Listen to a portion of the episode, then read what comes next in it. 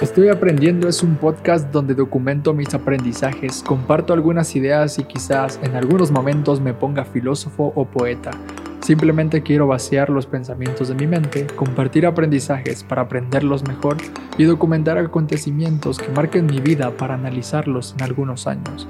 Porque bien se dice por ahí, la vida solo puede ser comprendida mirando hacia atrás, pero ha de ser vivida mirando hacia adelante. Si quieres compartir este viaje conmigo, qué chido. Si no, también. Bienvenido nuevamente a este podcast, espero te encuentres muy bien. Tal vez en algún momento te has preguntado para qué sirve el pensamiento crítico, cómo puedes desarrollarlo o qué tienes que hacer para pensar críticamente. Mm, si no te has preguntado esto o tal vez estés muy ocupado en otras cosas y no te has ocupado en desarrollar esta habilidad, seguramente estás siendo afectado negativamente por el contenido que consumes en Internet creyendo en muchas ocasiones que todo lo que ves, escuchas o lees es verdad y que incluso lo necesitas. Hablar de pensamiento crítico es complicado, sobre todo en este tiempo en el que nos exponemos a una cantidad inmensa de estímulos manipuladores en redes sociales. Nuestra cultura actual ha sobrevalorado las emociones y las experiencias por encima del pensamiento y la reflexión.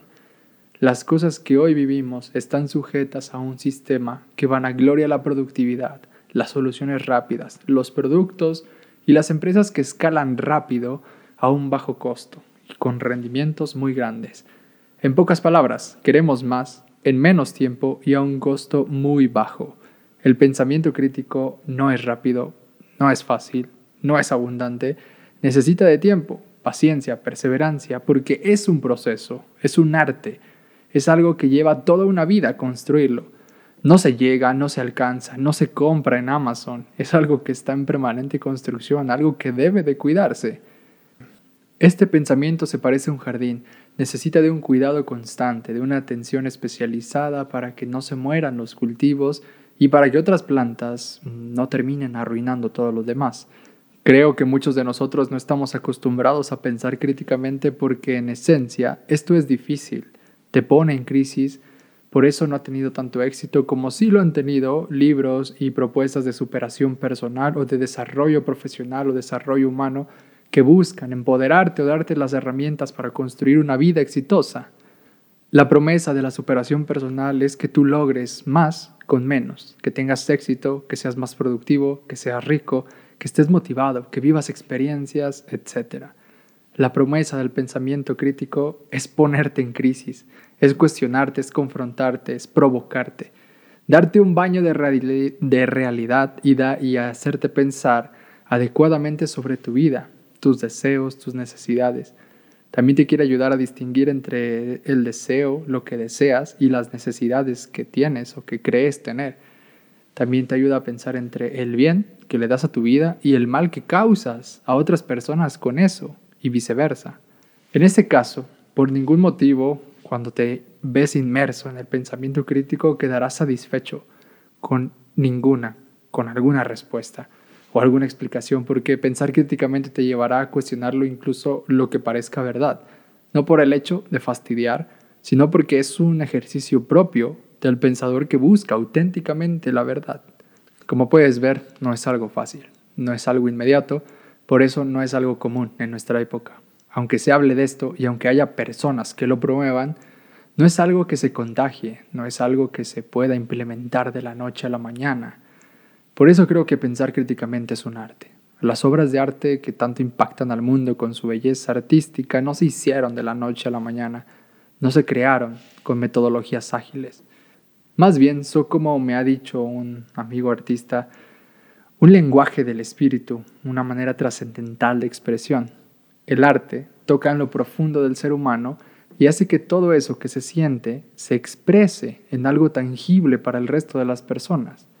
Esta forma de ir hacia adentro de nuestro ser para construir una obra se asemeja al proceso de ir al fondo de nuestras verdades para cuestionarlas, confrontarlas, con el fin de construir un pensamiento verdadero, bueno, único, bello, útil, Sé que esta analogía puede estar algo forzada, pero bueno, es algo que sigo reflexionando. Yo soy un fiel creyente de que pensar es un proceso artístico.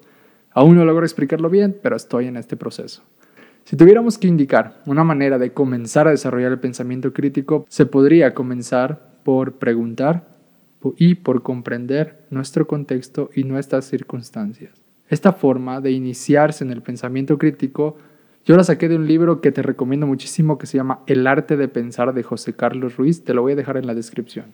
El autor propone que para pensar críticamente necesitamos conocer las circunstancias que nos rodean tanto a nosotros como a los demás y saberlas interpretar adecuadamente en el contexto en el que vivimos.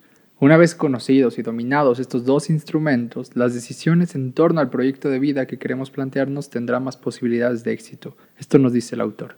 Bien, en otras palabras, primero hay que analizar, comprender y aceptar las circunstancias en las que nos envolvemos nosotros y se envuelven los demás. Esto significa identificar las cosas que nos tocaron vivir y que no elegimos, como el lugar donde nacimos, los padres que tuvimos, la educación que nos dieron, la cultura en la que nos desarrollamos, las oportunidades que se nos ofrecieron, etc. Son eso, cosas que no elegimos tener, que nos tocaron. Todo esto no nos va a definir, no define a otras personas, pero sí forma parte esencial y fundamental de toda persona, de alguna manera. Por otro lado, también es necesario, como te lo dije, analizar, comprender y aceptar el contexto en el que se desarrollan estas circunstancias. Esto significa reconocer el momento histórico en el que todas esas circunstancias y nuestra vida se han desarrollado. Porque no es lo mismo buscar un trabajo en el 1960 que en el 2020. Pero tratemos de hacer un ejemplo tal vez un poco más claro. Bien, si yo quiero pensar críticamente el concepto de felicidad, tendría que comenzar preguntándome, ¿Qué significa la felicidad? ¿Cuáles son los estándares de felicidad que se promueven hoy en día? ¿Qué quiero cuando digo deseo ser feliz? ¿Qué necesito para ser feliz hoy? Entre otras preguntas. Supongamos que alguien dice, ok, para mí la felicidad es tener una familia, ganar un millón de dólares al año, tener tres casas en donde pueda vivir en una y rentar dos, tener inversiones en bolsa, ser CEO de una gran startup, tener fama en redes sociales, viajar por el mundo cuando quiera y como quiera, entre otras cosas. Ya esta respuesta nos puede detonar preguntas que podemos ir relacionando con los dos conceptos antes mencionados, circunstancias y contextos. Así es que vamos a plantear esas preguntas críticas a partir de estos dos conceptos. ¿Por qué quiero eso? ¿Necesito todo eso para ser feliz? ¿De dónde vienen estos deseos? ¿Qué pasaría si consigo todo eso? ¿Qué pasaría si no lo consigo? Si no existiera nada de todo eso que yo deseo, eh, ¿qué haría? Mis circunstancias, es decir, el lugar donde nací, mi familia, mi cultura, me ayudan o me ayudarán a lograr todo eso que deseo. Mis capacidades me dan para lograr todo eso. ¿Realmente lo quiero? ¿Realmente lo necesito? ¿Por qué? Como puedes ver, pensar críticamente es una cuestión de generar preguntas serias, profundas y reales que puedan provocarte todo lo que anteriormente te dije. Crisis, verdad, originalidad, eh, necesidad, autenticidad, en fin. A partir de las preguntas vas a ir encontrando la respuesta o la verdad que tanto estás buscando. Porque buscar la felicidad en este caso desde el pensamiento crítico te hará pensar y sentir mejor las decisiones que tomas en tu vida.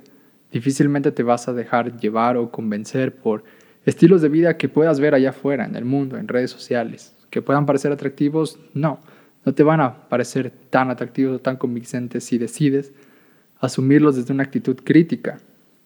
Esto lo pienso porque creo que la felicidad se piensa y se siente desde lo profundo del ser humano. Pero para descubrir esto necesitamos cuestionar, necesitamos pensar, necesitamos callar, Necesitamos una serie de cosas a las que tal vez no estemos acostumbrados, pero que el pensamiento crítico nos exige. Y por eso es difícil pensar críticamente. No es una actitud, como te lo dije, tan normal ni tan popular porque cuesta trabajo y porque sobre todo mm, causa crisis. Pero para la fortuna de la persona que se atreve a pensar críticamente sus circunstancias y su contexto, pues los resultados son transformadores, son radicales, traen muchísimas cosas que realmente aportan muchísimo valor y mejora a la vida, a la existencia de cualquier persona que decide asumir su vida, su realidad, su felicidad a partir de esto, el pensamiento crítico. Así que nada, así terminamos esta reflexión. Me gustaría saber tú qué opinas.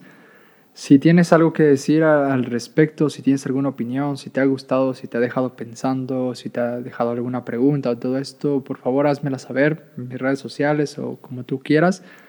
Para mí sería muy, muy importante escucharlas, leerlas, porque es una forma de seguir reflexionando en torno al tema y de enriquecer pues, la visión que tengo, de mejorarla, de modificarla, porque a final de cuentas, si la dispongo, la pongo aquí en Internet, es precisamente para transformarla, para mejorarla, para cambiarla tal vez. Estoy completamente dispuesto a esto y nada.